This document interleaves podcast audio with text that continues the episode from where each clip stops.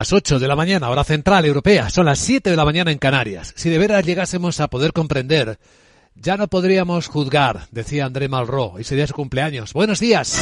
Dicen los futuros que las bolsas de Europa abrirán dentro de una hora con caídas, cercanas a las nueve décimas, según apunta el futuro del Eurostox. El futuro americano apenas rebota una décima después de las caídas de anoche de Wall Street tras el mensaje de la Fed, 3.774 puntos el SP500. A ver si empieza a moverse el futuro del IBEX 35. Parece que le cuesta hacer el primer movimiento para ver en qué influencia se va a situar. Ya hemos visto durante la noche que la bolsa de Hong Kong está ya cerrando con caídas cercanas al 3% tras subir también los tipos. El Banco Central de Hong Kong, bueno, ya empieza a moverse el futuro del IBEX, lo hace con caídas de 60 puntos, son 7 décimas y está en los 7.900 así que también dañado por esta expectativa de que los tipos de interés en Estados Unidos van a subir más de lo esperado. Inicialmente lo ha reconocido eh, Jerome Powell, el presidente de la Fed, quien también cree que es muy prematuro poder hacer una pausa ahora, pensar en que esto va a ir más lento. Um, it is very premature to be thinking about pausing. Muy prematuro, para ser exactos, pensar en hacer una pausa. Las personas cuando escuchan retrasos piensan en pausas. Desde mi punto de vista, es muy prematuro pensar o hablar sobre pausar nuestra subida de tipos de interés. Tenemos mucho camino aún por recorrer. Y en nuestra política necesitamos aumentos continuos de tipos para llegar a ese nivel suficientemente restrictivo. Y por supuesto, no sabemos exactamente dónde es. En un instante, análisis, lectura de estas palabras. ¿Qué significa para la economía, para Estados Unidos, para el resto del mundo? ¿Qué significa para la inversión, para la renta fija y para la renta variable? En un instante saludamos a nuestro invitado capital para abordar esta cuestión clave. Seguida saludamos a Daniel Vaquero, socio director de Welcome Asset Management. Capital, la bolsa y la vida con Luis Vicente Muñoz. Y tras él entraremos en la gran tertulia de la economía. Hoy José Ignacio Gutiérrez, Jesús Varela y David Henneberger nos ayudarán a interpretar las noticias de la mañana. Hablaremos del plan alemán de pagar la factura eléctrica en diciembre a pymes y a ciudadanos y también de lo que el Reino Unido está transmitiendo ahora mismo va a ampliar el impuesto especial a las empresas energéticas, subirá el tipo del 25 al 30% y alcanzará hasta el año 2028. Capex.com les ofrece este espacio. Alemania, que por cierto, Miguel San Martín, buenos días, ha activado ya los topes del precio del gas y la electricidad para ayudar a hogares y a pymes. Efectivamente, el límite de ese precio del gas quedan 12 céntimos de euros por kilovatio hora y el de la electricidad de 40. Además, el Estado y todos los Landen han acordado que el Estado va a pagar en diciembre la factura del gas de todos los consumidores, que beneficiará tanto a particulares como a pymes, con un coste de 9.000 millones de euros. Eh, Scholz, el canciller, prevé más medidas.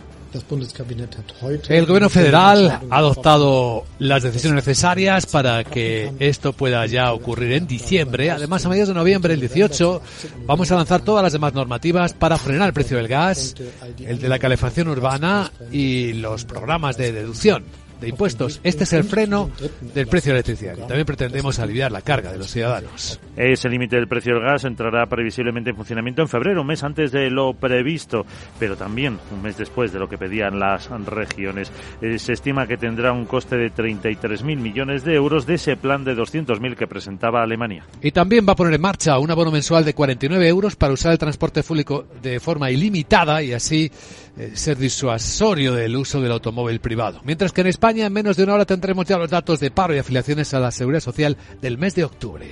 En, el mes anterior eh, se subió el paro en 18.000 personas, pero la afiliación también creció en 30.000 afiliados más de media por el tirón del sector educativo. El titular de Seguridad Social, José Luis Escriba, cree que octubre va a ser un buen mes. Vemos un mes, un mes más y ya van, creo que 18 meses de año y medio consecutivo con datos de crecimiento neto del empleo mes tras mes. Y eso nos lleva a esos datos de 750.000 afiliados más desde la pandemia o desde hace un año, que desde mayo, desde agosto, que son dos puntos de corte de ese nivel prepandemia, y 400.000 empleos más eh, lo que va de año. Por cierto, que Escribá anunciaba esta noche en Salamanca que el Gobierno va a hacer un acopio adicional de ingresos para garantizar las pensiones a partir del año 2032. Y entre esas medidas cita el mecanismo de equidad intergeneracional, que es una sobrecotización del 0,6% que se va a desembolsar a partir de ese año. Y antes de ver la agenda, hay una de movilizaciones de los sindicatos contra las empresas. Pide que suban los salarios. El lema de esta manifestación es salario o conflicto. Esta crisis no la paga la gente trabajadora. Según los convocantes, el objetivo es que haya incrementos de los sueldos que permitan garantizar el poder adquisitivo de los trabajadores en este contexto de elevada inflación. El secretario general de comisiones, Unai Sordo, aseguraba en la radio que pública que las empresas trasladan a precios finales el incremento de los costes y eso provoca la pérdida del poder adquisitivo. Los sindicatos no estamos planteando una única propuesta salarial para que ahora todas las empresas de España suban los salarios en función de la inflación, es decir, casi el 8%, sino que estamos planteando subidas razonables en los convenios colectivos, entre el 4,5 y el 2,5 entre este año y los dos que vienen, y compromisos de recuperación de la diferencia entre esos incrementos de salarios con la evolución de los precios. Este es el último acto del calendario de movilizaciones anunciado a finales de septiembre por comisiones y UGT para forzar a la patronal, a la COE, a retomar las conversaciones y alcanzar un acuerdo. Por cierto, otra patronal, la que agrupa a las industrias manufactureras, la Alianza por la Competitividad, insiste al gobierno en que ponga en marcha ayudas urgentes para que puedan pagar la energía que necesitan para mantener la producción. En la agenda, ¿qué más? Sara, buenos días. Muy buenos días, Jue Ernest y te cuento que en España se publica el dato de paro y de afiliación a la Seguridad Social de octubre y el Tesoro emite bonos y obligaciones. En la zona euro se conocerá el dato de paro de septiembre. Hoy podremos escuchar a Christine Lagarde en una conferencia en Letonia y al presidente del Bundesbank en Madrid. Además se reúne el Banco de Inglaterra que podría elevar los tipos de interés 75 puntos básicos. Y en Estados Unidos se publican las peticiones semanales de subsidio por desempleo, la balanza comercial, el PMI compuesto y de servicios. Luis Vicente vamos a escuchar al experto para que nos cuente eso de que Alemania pagará la factura de energía de diciembre, así que ya sabes, ya lo estás haciendo. Vamos que no tardes. Mándame a Alemania cargada de baterías y así gasto allí como si no hubiera un mañana y te ahorro una pasta. Ya lo decía Alfredo Landa. Vente a Alemania, Pepe. Aparte del vino y el chorizo, aquello es otro mundo. Si le llaman el milagro alemán, es como Lourdes, pero mecanizado. Estoy fatal. Ya te veo. Sí, porque esa lección de picaresca no sé por dónde se te ha introducido. Enseguida saludamos a nuestro invitado capital, aquí en Capital Radio.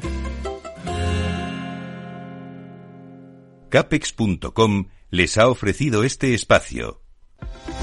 Invierte en los principales mercados globales, en más de 2.000 activos financieros, con la seguridad y confianza que te da el mejor broker del mercado. Eventos de trading mensuales, formación exclusiva con expertos de mercado, visítanos en nuestras oficinas de Madrid o en capex.com. Capex.com, la nueva forma de hacer trading. El trading implica un riesgo. Un vistazo al tráfico en conexión con la DGT. A Lucía Andújar, buenos días.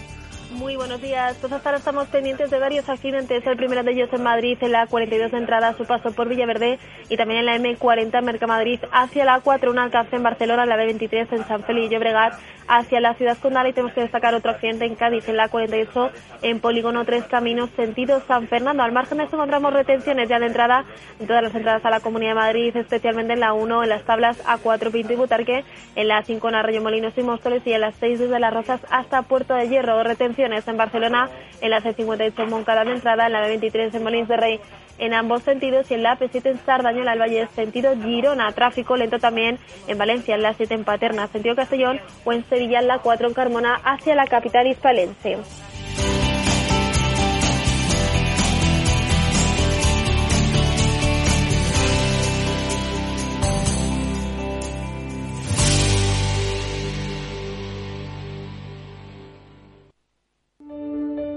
En tiempos de incertidumbre, nuestra fortaleza es la estabilidad. En Nordea, pensamos que el equilibrio, la fiabilidad y la experiencia importan. Nuestra estrategia Stable Return muestra un sólido comportamiento en el largo plazo para sus inversiones. Invierta en estabilidad. Invierta en tranquilidad. Descubra más en nordea.es.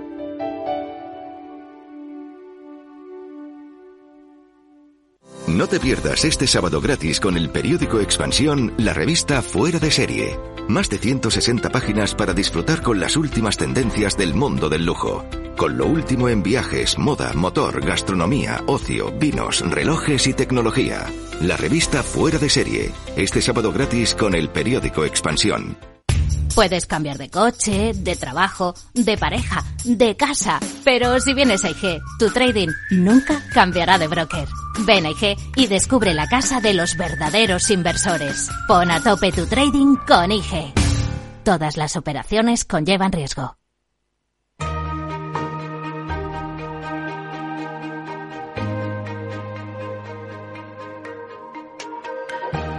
La entrevista capital. Luis Vicente Muñoz. Vamos a intentar leer correctamente lo que la Reserva Federal de Estados Unidos transmitió junto con la subida de tipos de interés, según lo esperado, de 75 puntos básicos hasta ese rango que toca ya el 4%, 3,75-4% en los Estados Unidos, el primer banco central del mundo. Estamos eh, examinando ya, lo hemos hecho durante esta semana, los impactos que está teniendo la renta variable, la caída de Wall Street, las caídas que siguen en el lado asiático, particularmente en Hong Kong, donde su Banco Central siempre replica los pasos de la Reserva Federal de Estados Unidos. Pues aquí en directo en Capital Radio saludamos a Daniel Vaquero, socio director de Welcome Asset Management. ¿Cómo está Daniel? Muy buenos días. Muy buenos días a todos. Quizá lo que más impacto produce es escuchar a Jerome Powell reconocer que los tipos de interés al final van a estar más altos de lo que él esperaba. Hombre, la verdad es que de momento están cumpliendo el guion es cierto que, como bien dices, eh, duele, duele en el sentido del que creo que todos estamos esperando ese punto en el que eh, la Fed cambie el guion, ¿no? Y pivote un poco y deje, eh, o al menos restrinja un poco más las subidas de tipos, ¿no? Ayer lo dejó claramente el mensaje en el mercado. Es prematuro pensar que ese momento de pivotar está muy cerca y dos, que están eh, comprometidos a, rebajar esa inflación eh, pues que está en subyacente el 6,6, en, en, en, normal está en el 8. Estamos hablando de tipos muy altos cuando ellos tienen su compromiso de, de rebajarlo al 2%. ¿no? ¿Qué significa esto? Que las decisiones adoptadas ahora, la subida de tipo de interés, no están teniendo el efecto esperado para parar la inflación?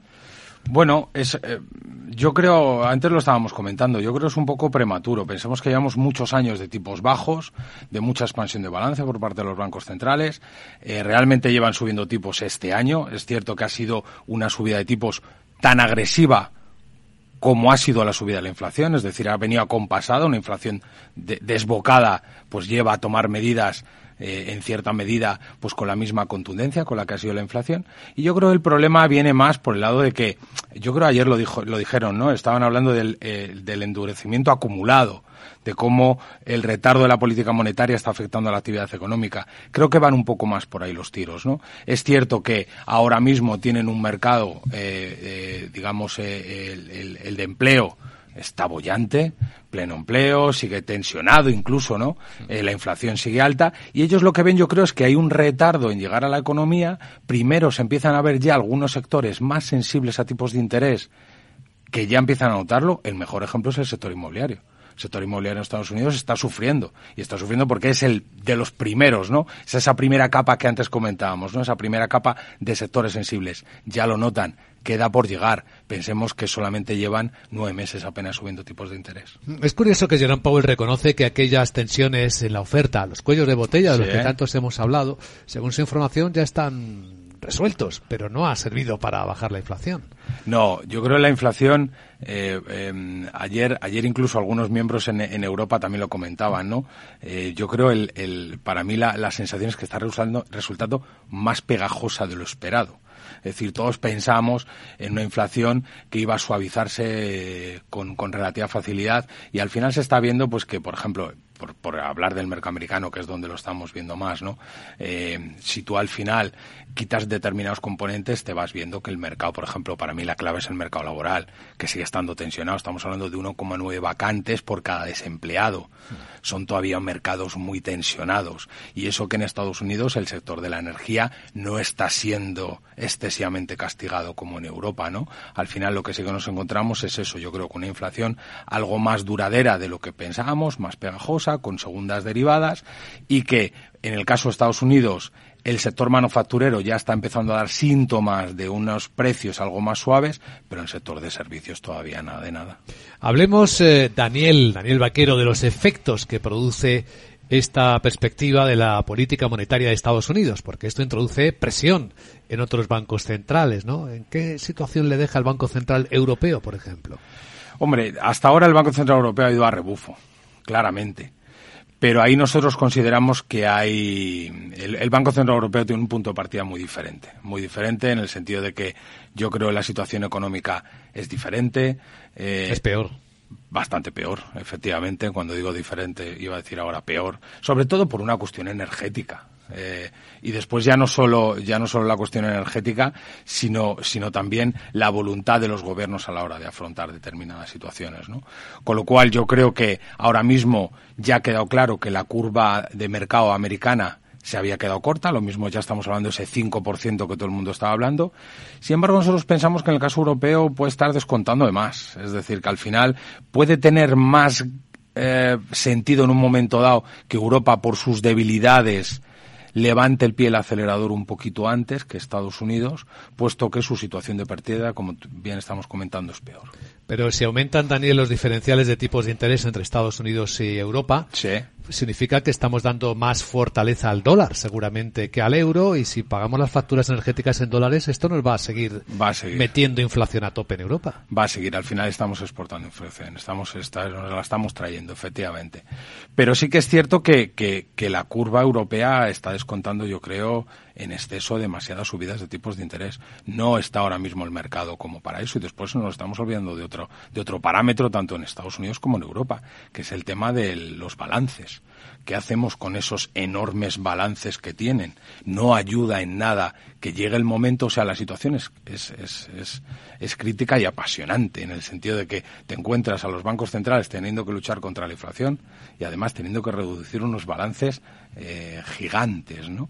Entonces eso, sin duda alguna, no, no va a ayudar, pero pensemos que eh, hay una serie de estabilizadores automáticos y uno, por ejemplo, es la simple desaceleración. Es decir, estamos hablando a medida que las medidas vayan filtrándose en la economía y se vayan reduciendo, claramente tenemos que ver una inflación un poquito más baja y eso va a ayudar a, a estabilizarla y la desaceleración económica también va a ayudar a que la inflación vaya un poco más a la baja. Hay otros beneficiados, pero no se quiere hablar mucho de ellos, porque claro, no es muy bonito, pero son los gobiernos endeudados. Hombre, sin duda alguna, sin duda alguna, y eso y eso viene bien. Es decir, ya lo estamos viendo. Eh, Les encanta la inflación. Bueno, en este, en este periodo, el otro día leía la cifra, no la recuerdo exactamente, pero en el caso del gobierno español, eh, la recaudación que ha tenido en, en impuestos, por ejemplo, pues ha sido importante en temas de IVA, el tema de que te reduce tu deuda nominal, es decir, no es un El IRPF sin deflactar las tarifas, sí. Claramente, claramente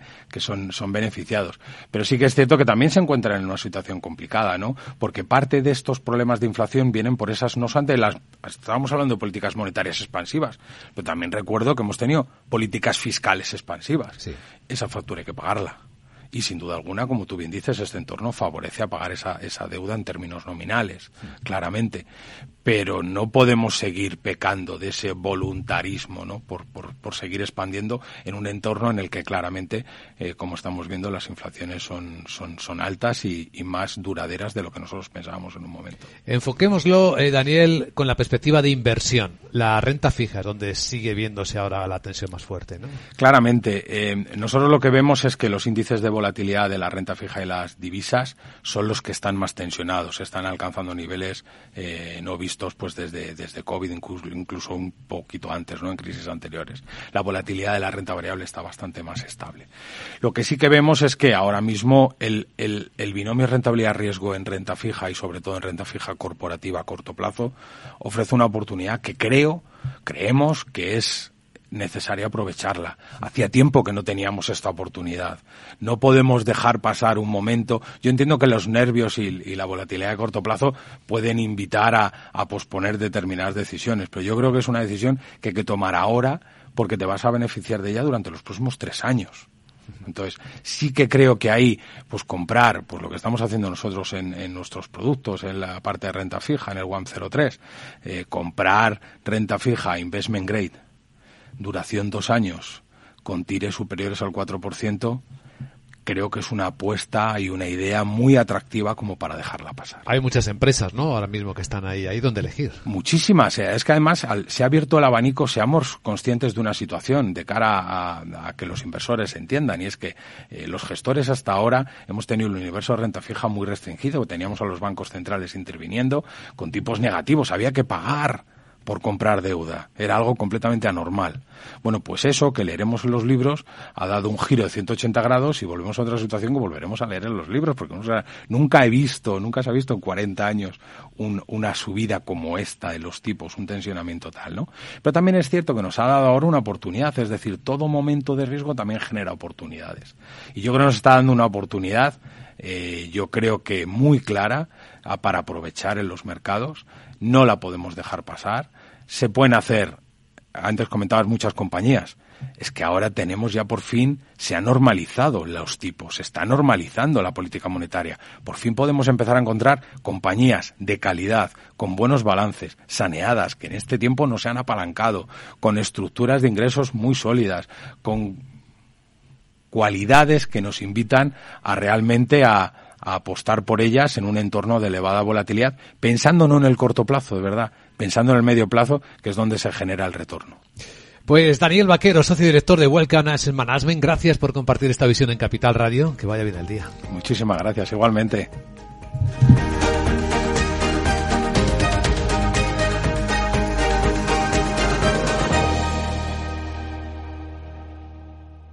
Prudencia, constancia, equilibrio y flexibilidad. Valores imprescindibles para una buena inversión. Gama de fondos Dunas Valor. La gestión independiente que sabe cómo proteger al máximo su inversión en el mar financiero. Información publicitaria de productos financieros. Consultar la información legal en nuestra web dunascapital.com. Si te da por cambiar de banco, Santander te lo pone fácil. Hacerte cliente es tan sencillo y rápido que lo puedes hacer estés donde estés, que para algo es una cuenta online. Y además, te llevas 150 euros si traes tu nómina antes del 2 de diciembre. Consulta condiciones en bancosantander.es. Santander, por ti, los primeros. Pa, pa, para, pa. No te pierdas este sábado gratis con el periódico Expansión, la revista Fuera de Serie. Más de 160 páginas para disfrutar con las últimas tendencias del mundo del lujo. Con lo último en viajes, moda, motor, gastronomía, ocio, vinos, relojes y tecnología.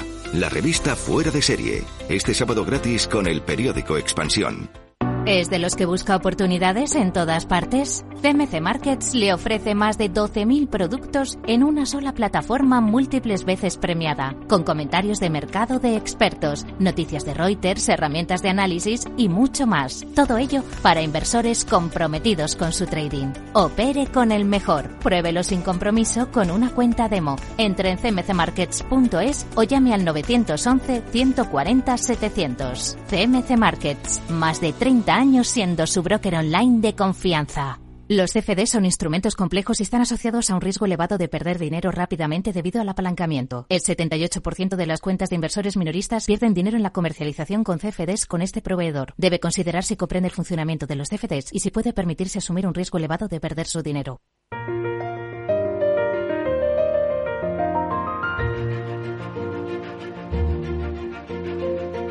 En Capital Radio comienza la gran tertulia de la economía con Luis Vicente Muñoz.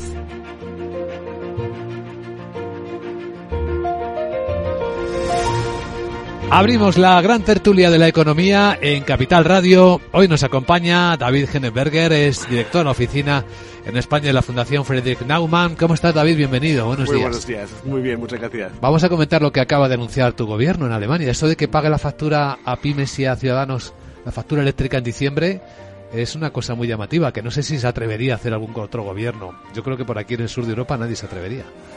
Sí, bueno, es una medida eh, muy deseada por la población alemana, por la industria alemana también, aunque solo afecta a las eh, empresas pequeñas y medianas. Y claro, por la, por la alta inflación en Alemania, no podemos olvidar que la inflación está tres puntos más alto en Alemania que en eh, España, por ejemplo, a raíz de la energía y de, la, de los alimentos. Claro. Es una medida necesaria para mm, Ayudar, sí, ¿no? Ayudar y eh, garantizar la competitividad de la, de la empresa privada alemana. Jesús Varela, presidente de Lenguluca. ¿Cómo estás, Jesús? Buenos días. Buenos días. Vamos subsistiendo poco a poco. Sí, Sí, poco a que es muy poco. importante. El final del año es muy terrorífico. ¿Cómo llevas el dólar, eh? Después de la Oh, subida de yo muy- tipos. Muy eh. bien, muy bien, muy Llevas bien, muy bien. Para mí muy bien. Sí, sí, porque mis clientes son exportadores de petróleo, pagan en dólares y claro, pues que el dólar esté fuerte es bueno. Bueno, es bueno, es bueno. haces bien en situar el matiz porque Claro. nuestros oyentes se preguntarán cómo es posible que Jesús No, hombre, esté porque- contento con un dólar fuerte y un Claro, euro más para, débil. para, para España y para los importadores de petróleo peor porque la factura sube, lógicamente. Claro, eso sí. Eh, Nos trae inflación, ¿eh? El dólar fuerte. Además, efectivamente, las dos cosas. Eh, José Ignacio Gutiérrez es vicesecretario general de la Confederación de Cuadros y Profesionales y presidente de la Federación de Servicios Financieros. Bienvenido, José Ignacio. Muy buenos días y bien hallado. Sí. A ti cuando damos noticia de subida de tipo de interés te parece bien, ¿no? Porque viniendo Bueno, como vienes del mundo de la ver, banca, ver, esto es me como la parece- normalización, la vuelta a la... Es- me parece bien la normalización, me preocupa el exceso y la rapidez de la subida de los tipos, ya lo hemos dicho. ¿eh? Yo, ayer hubo algo positivo, es decir, la subida de tipos implica que la economía norteamericana no está mal. ¿eh? Primero, el mercado laboral tampoco para. Está más bien bien, ¿no? Exactamente. Salvo y por la bueno, inflación. y no hay, eh, yo sobre todo hay algo importante que ayer me dio tranquilidad. Eh, no hay grandes amenazas mm, geoestratégicas que hubieran evitado una subida tan importante de tipos. ¿eh? En todo el contexto que estamos viviendo, si ayer la Reserva Federal sube 0,50 o 0,25, es que había algo más, no solamente la economía, sino algo más. Y eso ayer estábamos todos muy pendientes. Esa lectura es interesante, ¿eh? Eso no ha ocurrido ¿eh? porque el- la Reserva Federal tiene información que para eso está su gobierno y se lo facilita y por lo tanto nos da tranquilidad y sobre todo una tranquilidad en el marco ¿eh? del final de- del año y lo que es el comienzo del próximo. Un marco geoestratégicamente vital, ¿eh? Tanto económica, geoestratégicamente y socialmente. Cuidado, que estamos viendo unos efectos sociales de esta situación muy preocupantes. Y eso es importante. O sea, se evaluó todos los riesgos y se consideró que era factible esa subida de 0,75. Eso es importantísimo para toda la economía occidental. Bueno, bien para los Estados Unidos, pero Eso. tengamos en cuenta que esto aumenta la brecha, ¿eh? Las diferencias con Europa, por ejemplo. Bueno, y además pasa otra cosa, que volvemos al origen. El origen de mm, este proceso inflacionista, que ya le llamo yo proceso porque ya lo estoy viendo, eh, está en las inyecciones, no está en la guerra. La guerra ha venido a contribuir, igual que las subidas de la energía, pero de el antes. origen venía de antes, lo hemos dicho muchas veces, y es porque se estaba inyectando, inyectando, inyectando dinero en, en cantidades eh, prácticamente ilimitadas. Y eso hay que empezar a cerrar el grifo, porque es la única manera de que la masa monetaria esté adecuada con el nivel de producción que por otra parte se ha caído. Es decir, es que, es que tenemos la tormenta perfecta. Y lo que más me preocupa, como siempre, son esos efectos sociales, sobre todo en, en empresas, más bien las pequeñas, que no podemos realmente reaccionar, no tenemos poder de mercado, y en las economías domésticas, que son muchas y que ven que su, su, su capacidad adquisitiva baja, baja drásticamente, baja un 8%, baja un 9% o baja más, porque depende de los productos de los que estemos hablando, eh, el efecto de la inflación es mucho mayor. De hecho, ahora mismo hay un problema latente, todavía no, no ha saltado, que es el de la producción de pan. O sea, los, los panaderos están con problemas, digamos, de, cifras básicas, es decir, que no cubren sus costes y por lo tanto en algún momento puede que deje de haber pan disponible. Así de duro y así. Es que claro, hasta que no nos falta no nos damos cuenta, ¿no? Y la inflación es como una, re- una rémora que te va dragando, que te va arrastrando y que la notas pasados unos meses, pero tiene un efecto muy, muy duro. Sí, pero también es cierto que en Estados Unidos sigue siendo más movida por la demanda, la inflación que aquí en Europa, ¿no? Que Sí, es una sí. inflación causada por la oferta, básicamente. Sí, dijo Jerome Powell que según sus indicadores ya no había problemas de oferta en Estados Mm. Unidos. Los famosos cuellos de botella se habían solucionado, es decir, el comercio internacional fluye de nuevo.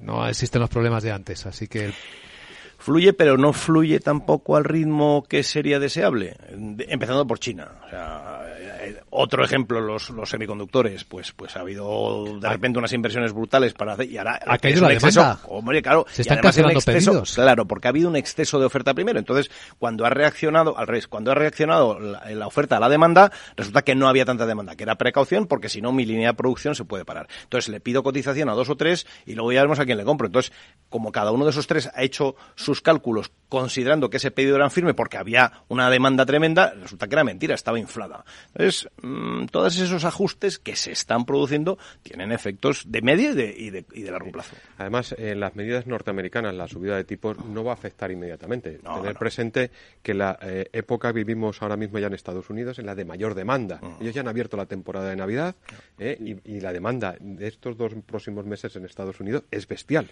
Vamos Es a ver, vamos a ver eso que dices Capaces si se cumple en el- mantenerlo. eso y lo vamos a ver enseguida en el Black Friday. Vamos a ver si efectivamente Los volúmenes o son- son los del año pasado Exacto. o son menos. mm. ¿eh? Pero ese es, eh, eh, o sea, los estados, eh, la FED ayer lo que decidió es lo que va a ocurrir en el 2023. Este ejercicio ya lo. Ya tiene, lo tiene descontado. Sabe que ya no tiene un efecto sus decisiones y está mirando hacia el 2023 para evitar un problema. Importantísimo es lo que pueda ocurrir en Centro Europa. Ahí sí tenemos una referencia que es vital. Bueno, en. Alemania es que es básicamente el, en motor del euro, lo que pase, ¿no? Básicamente. Claro, claro. Lo de Alemania es muy muy interesante, ¿no, David? Porque el gobierno alemán ha dicho lo que tenemos que mantener funcionando es la industria. Así que eh, ustedes, los que son consumidores privados, los hogares, ahorren. El país ha captado el mensaje y de hecho los, lo hemos contado en días atrás, ¿no? Se ha logrado rebajar el consumo energético hasta un 30-35%, ¿no? Claro, también pues por, por disciplina por una parte, pero también es cierto que tenemos suerte con el invierno, que parece ser bastante, eh, bueno, a temperaturas más altas que, que normal. Más Entonces, suaves, sí. Más suaves. Por eso Putin también está interesado a crear más conflictos, porque eh, eh, sí, la, la presión con el precio del, del gas no le funciona tan bien como pensaba anteriormente. Eh, entonces es una combinación de factores, creo yo, en Alemania. En, en, en este caso, la disciplina existe, pero tampoco somos tan disciplinados como, como eh, se suele pensar o opinar aquí. Bueno, de hecho, el hay, hay algo que hemos comentado ya previamente, y es que Alemania ha puesto en marcha este macroplan de incentivo, de estímulo interior de 200.000 millones de euros, que tanto está inquietando a los vecinos y a los socios europeos, porque, claro, está generando una pérdida de competitividad de los demás que no pueden recibir esas ayudas frente a la potente Alemania. Claro, es una... eh, es, es, es entendible la preocupación hasta cierto punto, pero también es cierto que a eso le da chance a los alemanes, por ejemplo, de, de ahora, ahora y vacacionar el próximo año en España. Claro, claro, claro, claro, claro, claro. Ah, Y de consumir. ¿eh? Pensémoslo desde los países, España, Italia, eh, su principal mercado es Alemania. Claro. ¿eh? Con lo cual hay un- algo muy importante. Tanto en productos industriales como en eh, o, o, o semico- Manufacturero. semi- manufactureros como en, en servicios. Sí, sí, absolutamente. Entonces, claro, claro. esto es muy importante. Poder mantener el poder adquisitivo eh, de la sociedad alemana es fundamental para evitar un agravamiento de la crisis. Para los exportadores europeos es esencial. Si tomamos en ejem- por ejemplo lo que más de cerca tenemos, España, eh, la mitad de sus exportaciones van a la zona euro. Alemania es la mayor parte. Es decir, que Alemania mantenga el poder adquisitivo significa que los exportadores españoles pueden vender. porque claro. si no pudiesen, ojo, ¿eh? Y es muy importante además sostener la industria europea, porque en este contexto de dólar fuerte también hay una fuerza de exportación importante. Claro. Eh, Se gana competitividad. Evidentemente, ¿Eh? o sea, lo que es que nos hace esa, esa, esa paridad dólar-euro nos hace mucho más competitivos que antes, sin duda alguna, pero sin duda alguna. Claro. Es importantísimo Es que, ese concepto de sostener, porque ¿quién es el, el- el mayor consumidor energético? El sector industrial, y esto no lo olvidemos. ¿eh? Y esto en una situación donde, por eso hay una preocupación relativa en la paridad eh, euro-dólar. Relativa, es verdad que nos encarece todo lo que son productos energéticos y productos, eh, materias primas, pero también en este entorno actual. Y, Nos hace y- más competitivos, Y yo he dicho claro. algo en esta mesa, está habiendo un retroceso en las importaciones chinas. Y esto también es importante. Mucho. ¿eh? Porque ¿quién tiene la capacidad de ganar ese espacio? Pues obviamente quien menos posición internacional tiene, que es Europa. Sí. Y esto es importante porque es que la exportación americana, con un dólar tan fuerte, tiene un hándicap. ¿Eh? Ellos, Claro. ellos empiezan a estar preocupados. ¿eh? Bueno, a ver, lo que pasa es que... Relativamente, ya me claro, por- ese hombre, ese problema, claro. No, a ver, como digo siempre, la economía de los Estados Unidos es la más cerrada del mundo. Es decir, si tomamos el, el grado de apertura como suma de exportación más importación respecto al Producto Interior Bruto, es el país más cerrado. ¿Por qué? Porque es el mercado más grande y, por lo tanto, pues eh, su situación Necesita menos. Muchísimo menos, porque, y de hecho, como tienen leyes antimonopolio, bueno, prácticamente, en teoría no hay ninguna empresa que sea capaz de suministrar todo el mercado. O sea, que tiene que haber al menos dos o tres que sean las suministradoras. De- me da igual lo que sea, servicios o, o productos, ¿no? Pero a la vez son muy poco competitivos porque como no les hace falta salir, y la prueba es que, vamos, desde luego en África no nos encontramos con una empresa norteamericana ni broma. Empresas alemanas, empresas europeas, sí. Chinos ya ni hablamos. Eh, incluso a japoneses. O sea, que están muy lejos. Pero empresas norteamericanas no vemos ni una de ningún sector. Salvo cosas muy contadas como el petróleo, que hay especialistas de algunas cosas, pero fuera de eso, absolutamente ni una. Ni una. En cambio, ingenierías italianas, alemanas, de eso tenemos todo lo que queremos y más. Irlandeses, polacos. Algunos vamos, algunos, como decía, el- el- algunos vamos sobre- sobreviviendo, porque, ¿sabes? Llevamos muchos años y ahí aguantamos. Estamos en la gran tertulia de la economía en Capital Radio. Bueno, os voy a contar una anécdota porque ahora subiendo el precio del dinero hay una buena pregunta. Eh, ¿Quién se endeuda más, por qué es? Porque ve mejores perspectivas, porque... eh, y os voy a trasladar la pregunta directa. ¿El crédito al consumo, cómo creéis que se está comportando con la inflación tan alta? Porque me ha llamado la atención un detalle que os voy a enseñar a continuación. Mientras en Estados Unidos suben los tipos de interés, en España hay entidades que están bajando sus créditos al consumo, Bajando el coste. bajando el, cre- el tipo coste, de interés. O sea, Estados Unidos los sube, en España los bajan. ¿Quién? Pues ahora os cuento los detalles, pero una de ellas es el corte inglés, hace rebajas.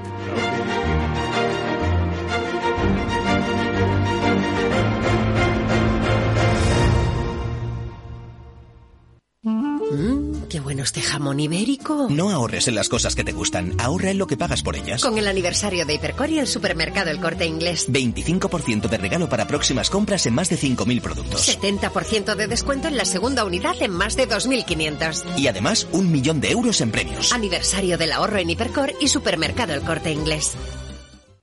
Bontobel Asset Management. Calidad suiza con el objetivo de obtener rendimientos superiores a largo plazo. En Bontobel Asset Management siempre estamos a la vanguardia de las inversiones activas en bonos y acciones. Para más información, entre en nuestra página web bontobel.com barra am. Bontobel Asset Management, su especialista global en fondos de inversión. Número uno mundial en el ranking ESG de compañías eléctricas. Marca mejor valorada del sector. Primera opción del consumidor a la hora de contratar electricidad. Y ahora, ahora en Hola Luz, lideramos una revolución para transformar 10 millones de tejados en energía 100% verde para el mundo. Es la revolución de los tejados. Hola Luz.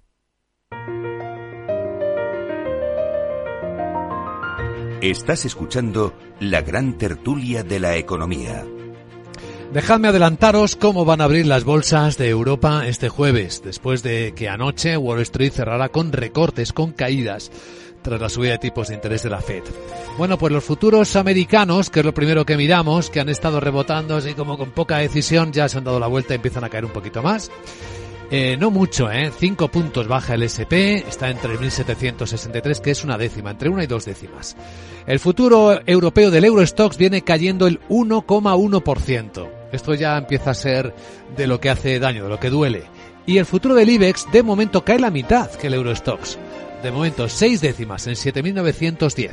No olvidemos que el mercado español tiene sus singularidades, en particular el alto peso de empresas financieras a las que no les viene nada mal la subida de tipos de interés. Estoy viéndolo en las pantallas de XTV. Si inviertes en bolsa, esto te interesa. XTB tiene la mejor tarifa del mercado para comprar y vender acciones y ETFs. No pagues comisiones hasta 100.000 euros al mes. Si inviertes en bolsa o quieres empezar, más sencillo e imposible. Entras en xtb.com, abres una cuenta online y en menos de 5 minutos compra y vende acciones sin comisiones. Además, te atendemos 24 horas al día. ¿A qué esperas? Más de 500.000 clientes ya confían en xtb.com. Un broker, muchas posibilidades. xtb.com. A partir de 100.000 euros al mes, la comisión es del 0,2%, mínimo 10 euros. Invertir implica riesgos.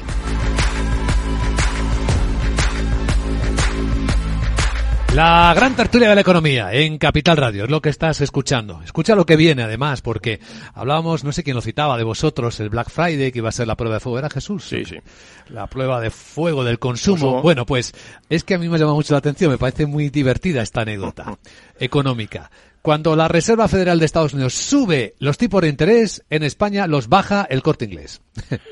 Eh, ya sabéis que estoy hablando de préstamos al consumo y anuncia rebajas, pero es que además es que coincidió en, en el momento y en la fecha. Empezó a enviar a algunos de sus clientes préstamos preautorizados con un precio reducido. ¿Sabéis a cuánto tenía los tipos de interés el corte inglés para los préstamos al consumo? En el 14-25%. ¿Y sabéis a cuánto lo rebaja? Al 10,57. O sea, es casi, son cuatro puntos casi de, de descenso. Es una Tradu- rebaja. tradu- traducción. Traducción. Eh, Da la impresión de que el corte inglés no está vendiendo ni mucho menos lo que esperaba, que esa línea de mm, financiación del consumo no estaba funcionando porque con esos precios, como decía aquel, pues claro. eh, y al final lo que está haciendo es rebajarlo porque necesita lanzar sus ventas porque seguro que tiene un problema de ventas. Refleja Seguro. problemas. Bueno. Abrigos antes de todo, por las, por las temperaturas, los almacenes están llenos de ropa de invierno. Claro, claro. Sí, en el textil no se está vendiendo nada de ropa de invierno, eso es verdad. Además va a coincidir con un endurecimiento de la financiación del consumo del sector financiero. Esto es importante. El sector financiero, si además que por tampoco, precaución, perdona, que- porque pero es- que tampoco está mm, que le quitan el dinero de, las- lo- de las manos, o sea, créditos no, a- no, no, no al hay una demanda, Ah, no hay eso. una demanda de crédito Claro, real ahora mismo. claro, hay claro. una gran preocupación, pero también hay un endurecimiento tanto de las condiciones de, con- de concesión, del análisis de, la- de las operaciones, como del coste de la misma, derivado O de sea, la ni hambre ni ganas de comer. eso, exactamente. Estamos en una situación. ¿Qué es lo que ocurre? Que todo este sector distribución pues necesita, y sobre todo en la época en la que entramos, eh, mantener las ventas y facilitar las mismas. ¿no? Eh, aquí hay un efecto, es, es verdad, y también yo creo que eh, ese principio de eh, las predicciones eh, propiamente cumplidas. Es decir, estamos Sí, hablando sí, de una sí, crisis y estamos convenciéndonos de que esa crisis existe, pero que además de la dureza de la misma, con lo cual está habiendo un efecto previsor, sobre todo a, Claro. nivel, a nivel particular. particular, a nivel- o sea, vamos a nivel de persona. Claro, es que a ver, eh, cuando todos los indicadores que cualquier economista puede manejar eh, te están diciendo una serie de cosas muy claras. eh, los políticos pueden decir lo que les dé la gana, pero la gente no es idiota y como ya lo ha pasado muy mal y como ve que en Alemania efectivamente el gobierno está tomando medidas muy drásticas y reducciones del consumo, etcétera, etcétera, pues todo el mundo dice, vamos a apretarnos un poquito, no vaya a ser que. Y eso es justamente lo que en términos de consumo inmediato se está traduciendo. Es- los stocks no están rotando a las velocidades que se preveía que rotaran y acumulación de stocks, eh, sí, sí, los tengo yo en mi almacén, pero es que el objetivo de los stocks es simplemente evitar rupturas de, mercado. Entonces, las empresas empiezan a preocuparse, bajan los costes de la financiación, etcétera, etcétera. Pero es una reacción, digamos, a posteriori. Es decir, esto lo llevamos diciendo ya, yo a ti te lo he oído decir también, muchos meses, y lo que pasa es que cuando llega el tren y ya lo oye resoplar por detrás, tú, tú, digo, tía, me va a pasar por encima. Y efectivamente, los que nos hemos, digamos, mm, tomado la, la precaución de, de- de- de, bueno, aguantarnos un poco más y mantener un poco más reservas, que nos las estamos puliendo, nos estamos fundiendo los ahorros del tiempo que hemos podido ahorrar. Esa es la situación general, por lo menos en España, y yo creo que en general en mucha Europa. Entonces, lo- los privados, a veces los políticos que tenemos que ahorrar, bueno, no, no- podría dar una casi, a pesar de no ser ingeniero, una clase magistral sobre placas solares, ahorro de energía, etcétera, etcétera, etcétera. Vamos, que está reaccionando todo el, todo el mundo, todo el mundo, lógicamente. Yo creo que un tema importante es la, la inversión privada también, ¿no? De, de- del individuo.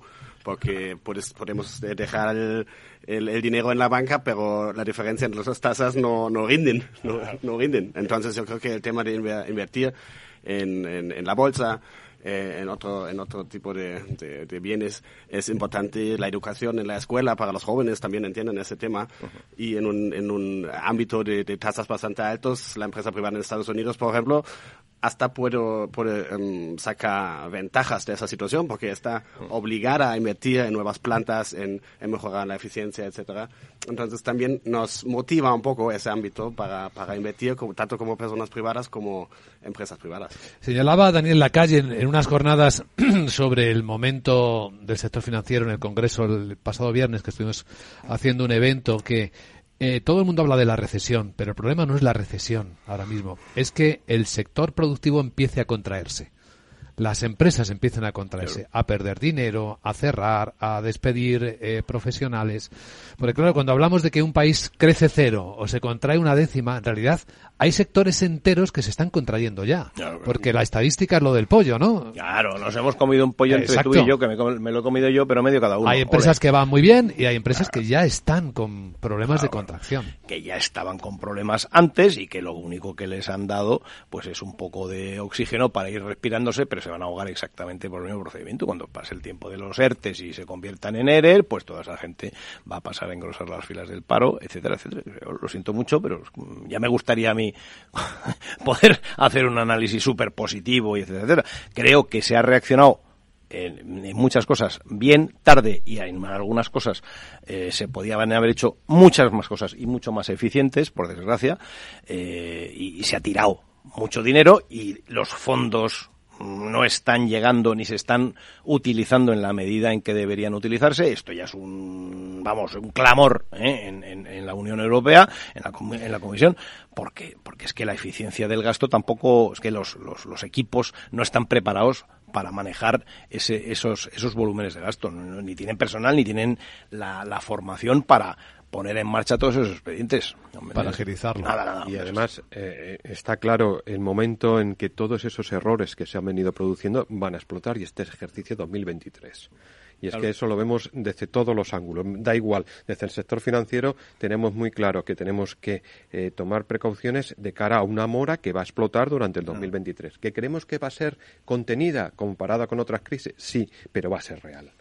Y eso es incuestionable. ¿eh? Entonces, eh, se están tomando las medidas. ¿Cuáles son? Pues yo lo vengo diciendo. Reducción del crédito, endurecimiento de las condiciones y encarecimiento del mismo. ¿Eso va a ayudar a lo largo del próximo ejercicio a recuperar la situación que vivimos? No. No. ¿Va a ser una crisis como la anterior? No.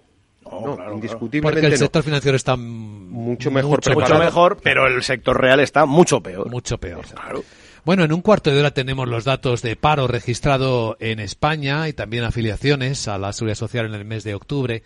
El ministro de Seguridad Social, José Luis Escrivá, sigue siendo optimista, creando que, ah, pensando que se sigue creando empleo. De victoria en victoria hasta la derrota final.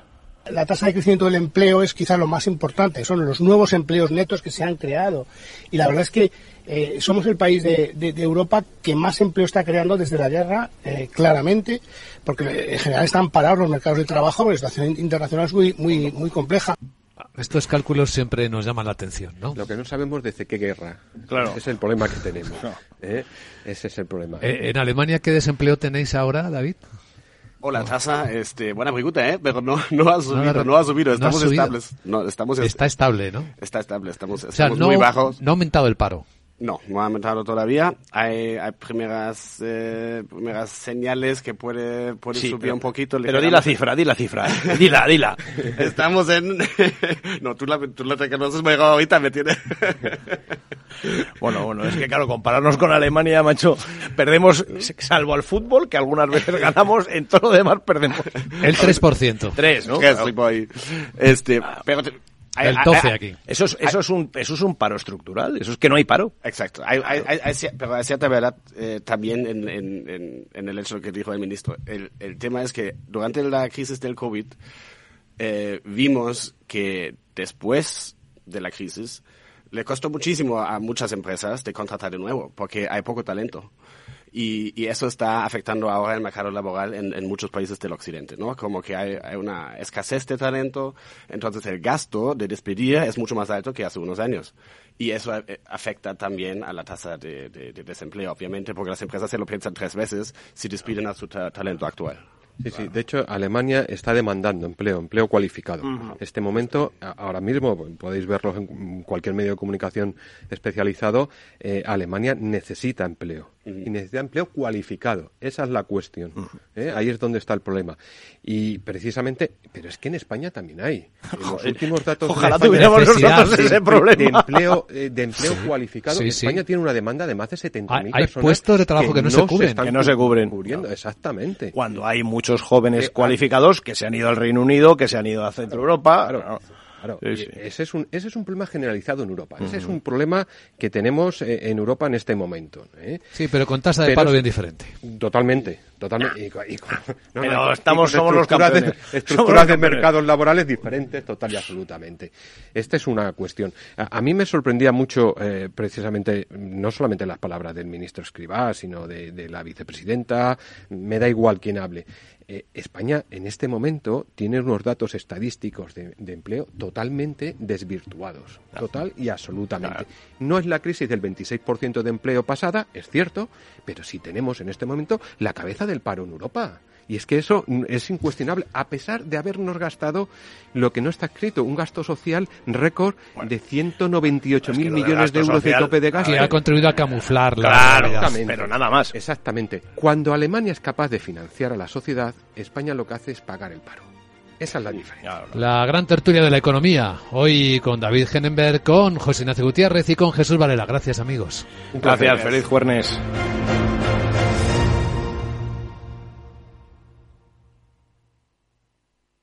Hoy en día encontrar la herramienta que pueda resistir el paso del tiempo es fundamental en la renta fija. Es por eso que MFS Investment Management adopta un enfoque Active 360. Visite mfs.com barra Active 360. Conoce Cuchabank, el banco que firma la mitad de sus hipotecas por recomendación de sus clientes. Consúltanos directamente. Cuchabank, tu nuevo banco. Más info en cuchabank.es.